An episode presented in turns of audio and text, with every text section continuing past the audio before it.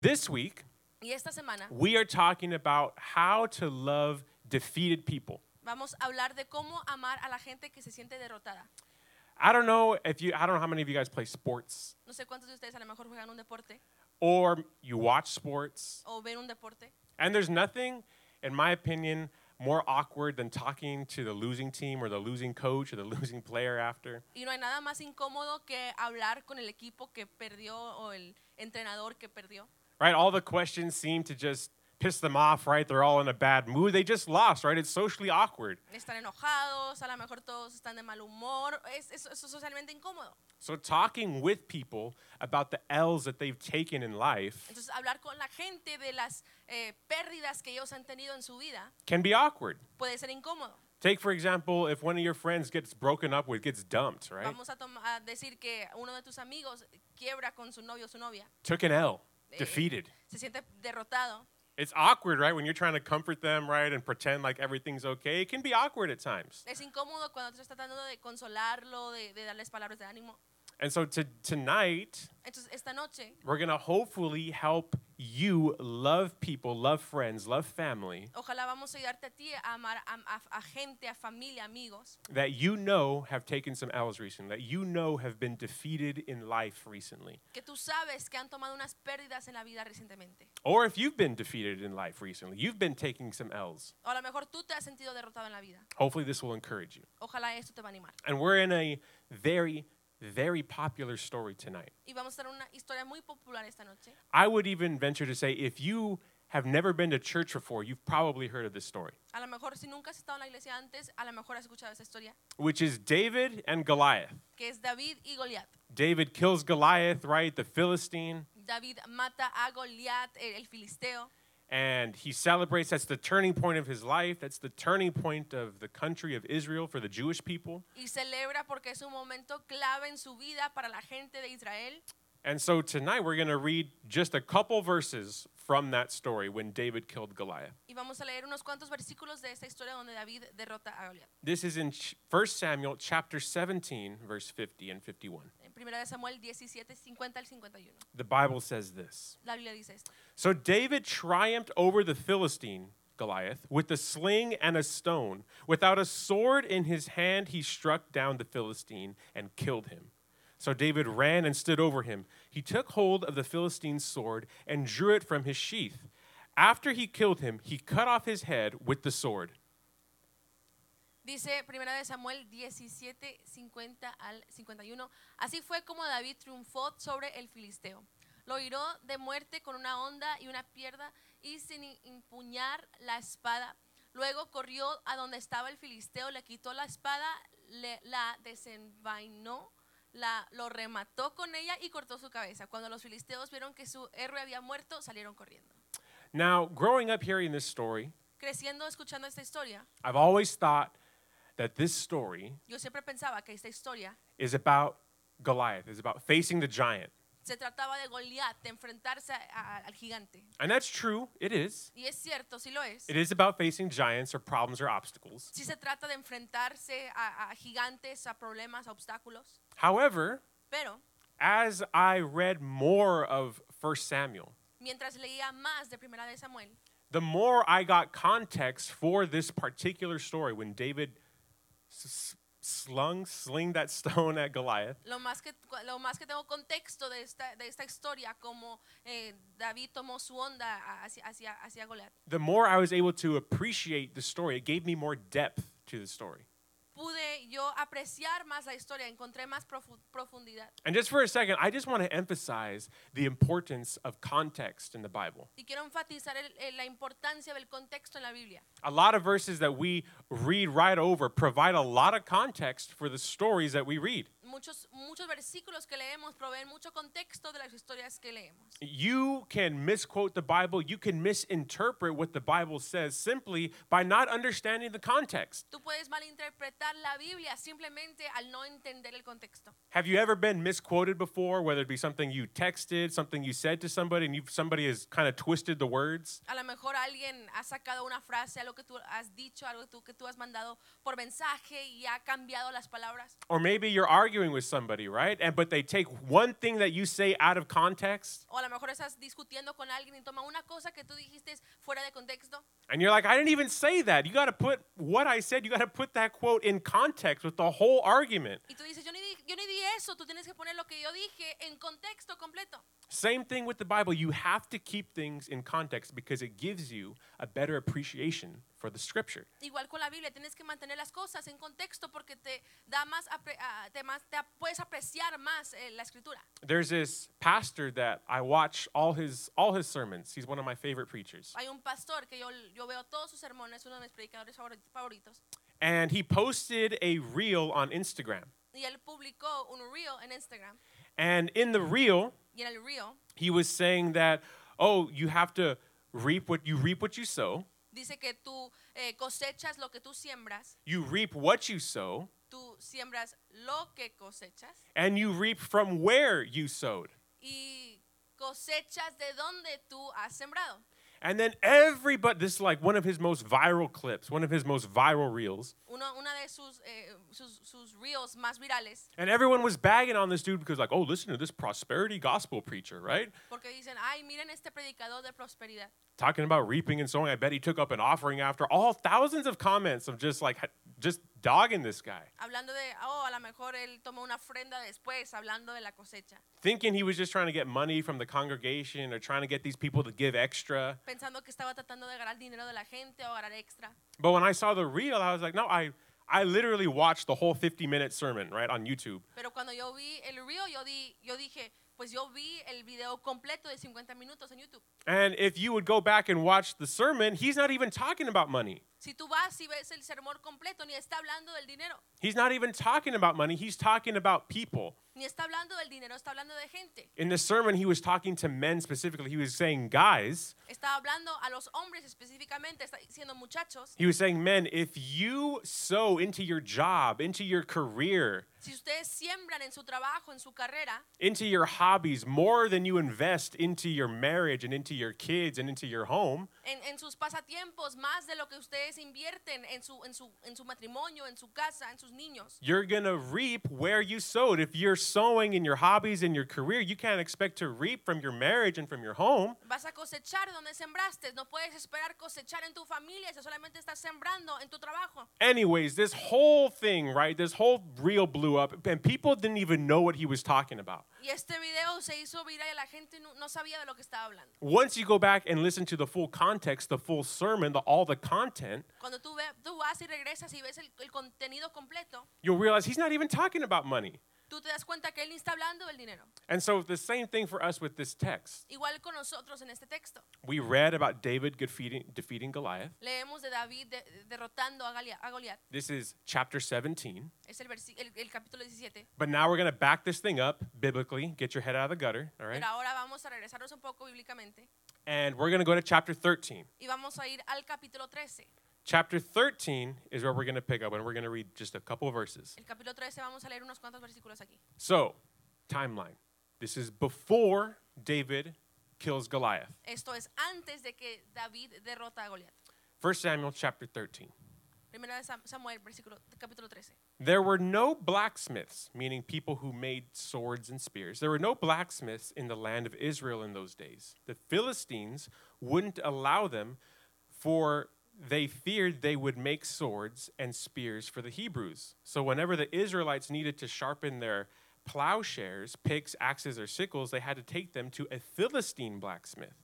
The charges were as follows: a quarter for a quarter of an ounce um, for sharpening a plowshare or a pick, and an eighth of a shekel or sharpening for an axe, and making the point of an ox good. So the day on the day of the battle, none of the people of Israel had a sword or spear except for Saul the king and his son Jonathan. Dice primera de Samuel 13, el 19 al 22. Dice esto. No había herreros en la tierra de Israel en esos días. Los filisteos no los permitían por medio, que, por medio a que forjaran espadas y lanzas para los hebreos. Entonces, cada vez que los israelitas necesitaban afilar sus rejas de arrado, picos, hachas o hoces, tenían que llevarlos a un herrero filisteo. Lo que, lo que cobraban era lo siguiente, 8 gramos de plata por afilar una reja de ar- arado o un pico y cuarto gramos por afilar una ancha o hacer la punta de una aguijada para bueyes. Por eso el día de la batalla nadie en el pueblo de Israel tenía espada o lanza, excepto Saúl, el rey, y Jonatán, su hijo. So if you're following, Entonces, si lo sigues, the Philistines had already defeated the Israelites. They already had won. los filisteos ya habían derrotado a los israelitas, ya habían ganado. The Israelites were defeated. The people group we're talking about today, defeated people. Los israelitas ya estaban derrotados, esta gente derrotada de la- de la que estamos hablando. But it wasn't enough for the Philistines to just defeat the Israelites. Pero no era suficiente si- simplemente los filisteos derrotar a los israelitas. They knew that, hey, we can't just defeat them. We got to take their weapons. We got to take their swords and their spears. Ellos sabían, no podemos simplemente derrotarlos, tenemos que tomar sus armas, sus espadas, sus lanchas. We can't just defeat them. We got to disarm them. No podemos solamente eh, de- derrotarlos, tenemos que desarmarlos. And so, for those in here who have taken L's before, Eso es para aquellos aquí que han perdido antes en la vida, those in here that have suffered defeat from anxiety, los que han sufrido derrotas por la ansiedad. depression defeats you every now and then. La depresión a lo mejor los derrota de vez en cuando. Trauma defeats you now and then. You've taken some L's from trauma. La trauma a lo mejor te ha derrotado, has perdido por la trauma. You've taken some trauma or some ill- some L's from illnesses, physical things. Has tomado unas pérdidas por unas eh, eh, eh, enfermedades físicas. It's the goal of the enemy to not just defeat you. es la meta del enemigo, a no simplemente derrotarte. It's the goal of the enemy to also disarm you. es la meta del enemigo también desarmarte. But you being disarmed is up to you. Pero el tú ser desarmado eh, es, es en tu cuenta. You may be defeated. Sometimes you can't control that, but getting disarmed is your choice. Tú puedes ser derrotado, a lo mejor no lo puedes controlar, pero el ser desarmado sí es tu, tu, tu, tu decisión. So the title for tonight's sermon Entonces el título para el sermón de esta noche is Armed and Dangerous. es Armado y Peligroso. Armed and Dangerous. Armado y Peligroso. I really wanted to do like a like a GTA font up there. That'd be kind of cool. I mean, I don't play GTA. yeah, Quería hacer como algo de GTA para el diseño. maybe for our next series. A lo mejor la siguiente serie. Let's go ahead and pray. Vamos a orar. God, I thank you for your word. Speak to us tonight about defeated people. Amen. Amén. So what I want us to take away Lo que quiero que tomemos from the text that we read del texto que leímos is that David grew up in an era, in a generation es que David creció en una generación where Israelites had no swords, they had no weapons. donde los israelitas no tenían espadas, no tenían armas. All he knew was the rumor of swords. Todo lo que sabía es el rumor de las espadas. Kind of like how we talk about COVID, right? How we'll talk about COVID to our future kids. Como cuando vamos a hablar nosotros al del COVID a nuestros hijos futuros. Remember how we had to wear masks all the time? We couldn't leave the house for weeks and blah, blah, blah. We had to DoorDash everything. Recuerden cuando teníamos que ponernos máscaras para todos y no podíamos salir. David grew up in this with swords, though. Eh, David creció así, pero con espadas. His uncles and hermanos from the church are like, yeah, remember before the Philistines took over, everyone had swords. We used to have spears. Sus tíos, los hermanos en la iglesia decían, ay, recuerdan esos tiempos antes de que nos derrotaron los filisteos, todos teníamos espadas.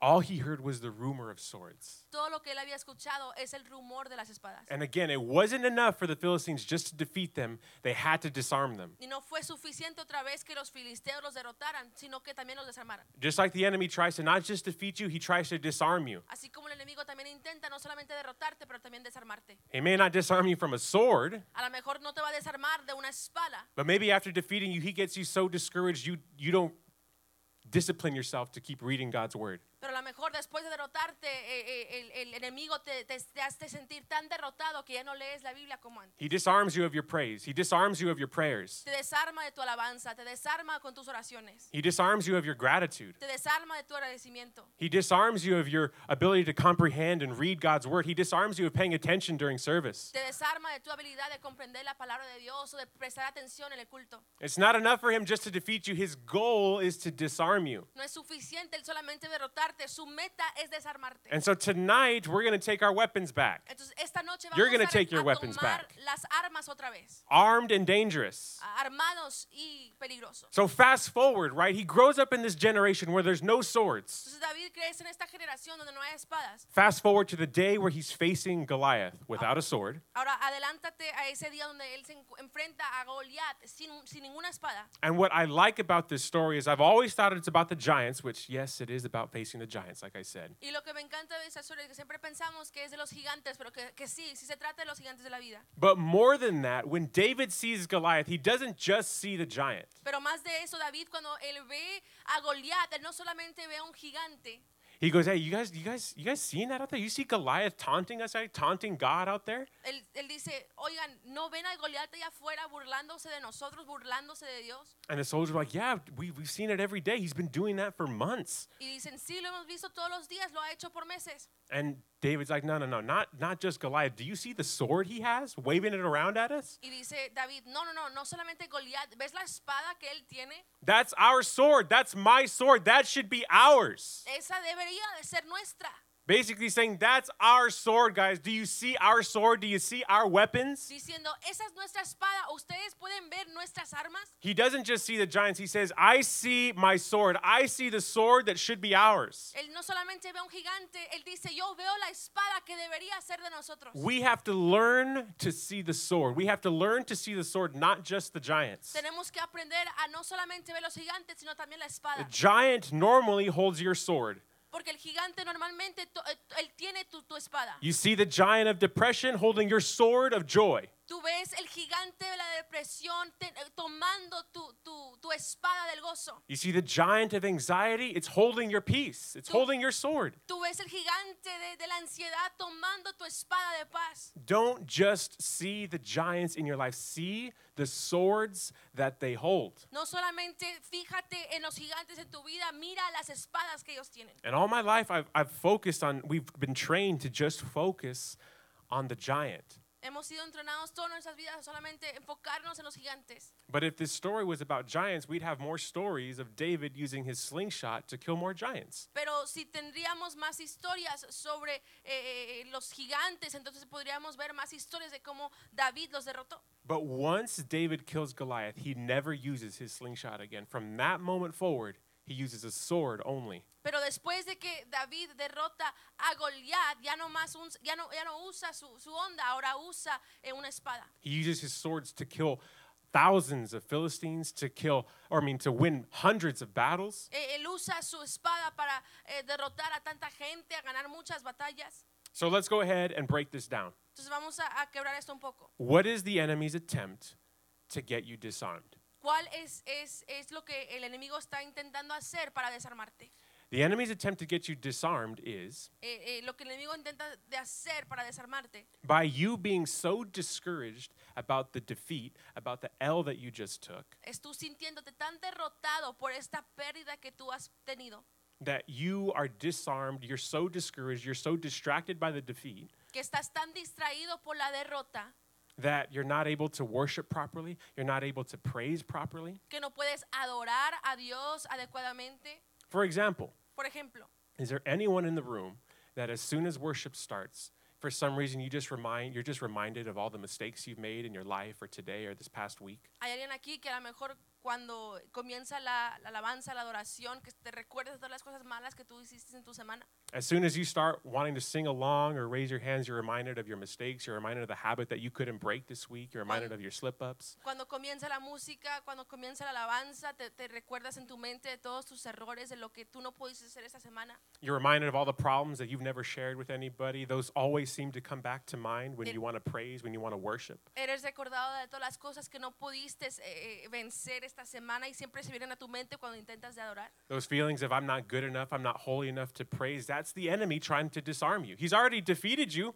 Ese es el enemigo intentando desarmarte esos sentimientos que tú no eres suficiente. Él ya te derrotó. He's trying to disarm you of your praise. Él quiere desarmarte de tu alabanza. The next time that happens, La siguiente vez que eso pasa and the enemy tries to throw your past and your past mistakes back in your face, Y el enemigo intenta de tirarte de, de- de- de tus cosas pasadas en tu cara. you need to remind the enemy of his future. Recuérdale al enemigo de su futuro. He's already defeated, he's Él ya- already lost. Él ya está derrotado, ya está perdido. He's a defeated foe. He's under your feet. God already got the victory. Remind him of his future. Él está debajo de tus pies. Él, él ya está derrotado. Recuérdale a él de tu futuro. When he de su tries to futuro. disarm you and remind you of your past, remind the enemy of his future. Recuerda al enemigo de, tu, fu- de su futuro. As he's trying to remind you of things to disarm you so that way you feel awkward in God's presence. You feel awkward coming to church. Él quiere recordarte de cosas eh, de tu pasado para que tú te sientas incómodo al venir a la iglesia. Because the truth is, Porque la verdad es, hey, sometimes you can't control the L's that you suffer. You can't control the defeats in life sometimes. a veces no puedes controlar las derrotas que tú vas a tener en la vida. You're, you're not perfect. We're human. Sometimes you mess up. No somos perfectos, somos humanos, a veces la erramos.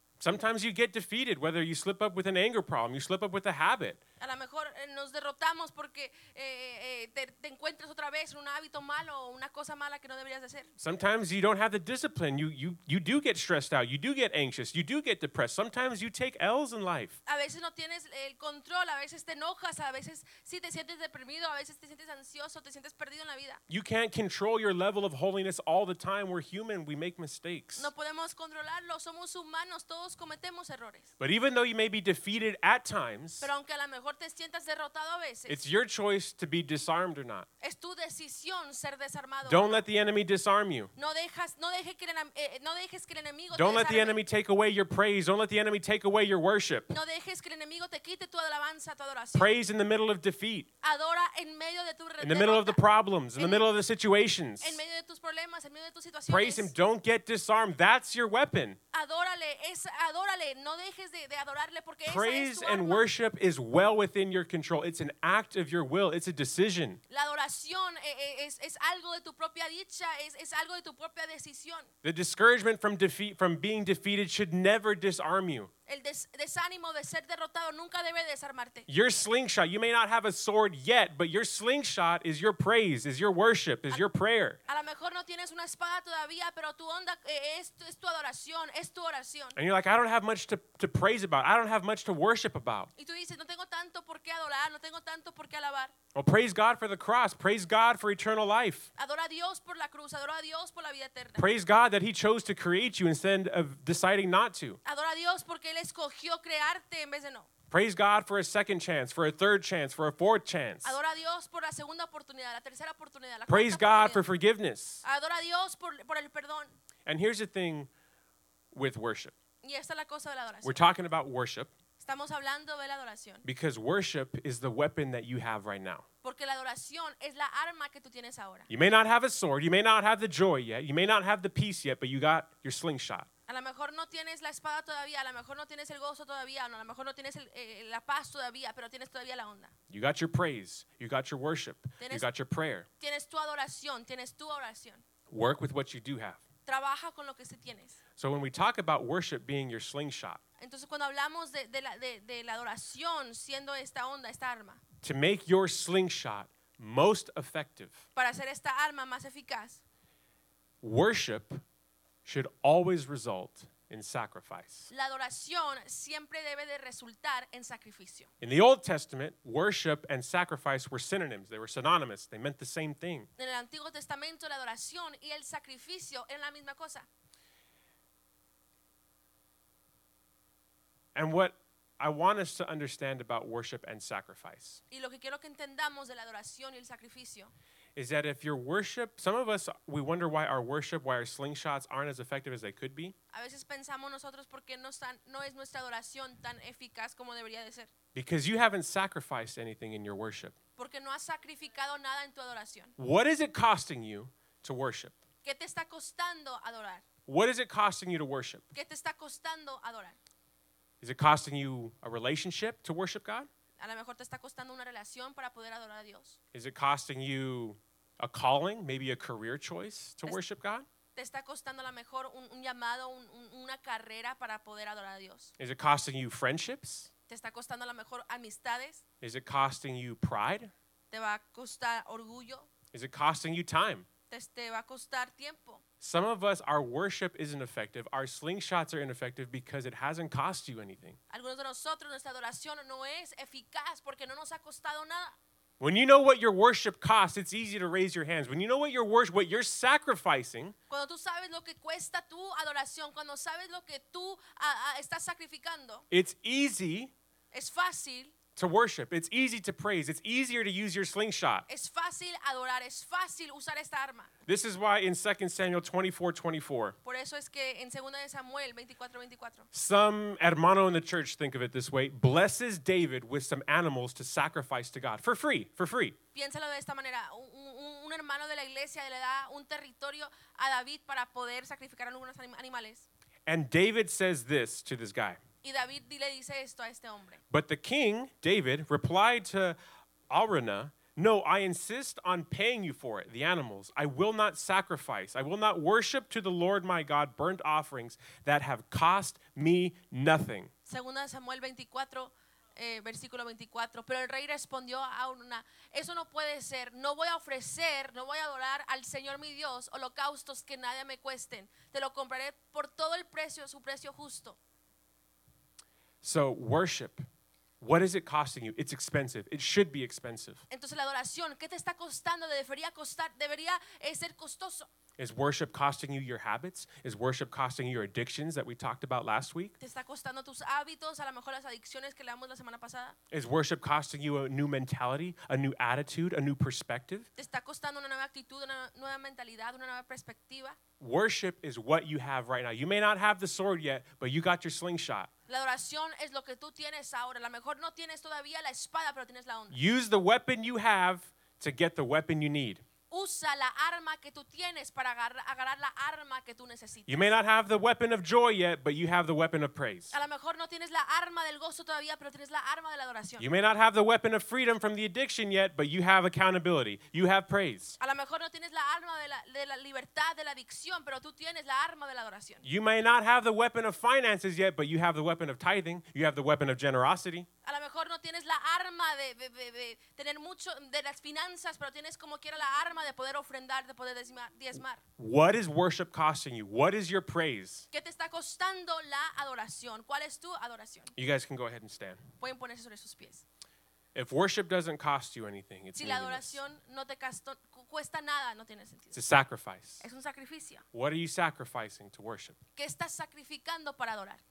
So David, Entonces David, he uses the weapon that he has to get the weapon that he needs, the sword. él usa la arma que él tiene para agarrar la arma que él necesita, la espada. David just doesn't see Goliath, the giant, taunting him. David no solamente ve al gigante burlándose de él. The biggest mistake Goliath ever made Eh, el, el- el- el error más grande que Goliat hizo was taunting that sword in front of David. es burlándose y, y- y- y- y mostrando esa espada enfrente de David. He should have just left it in the tent. He should have just left it at his house, Él la hubiera dejado solamente eh, en- en- en su casa but he brought it out. And David noticed the sword before he noticed the giant. y la sacó pe- y David se dio cuenta de la espada antes del gigante. And what I want us to realize Y lo que quiero que nosotros entendamos is that everybody else in the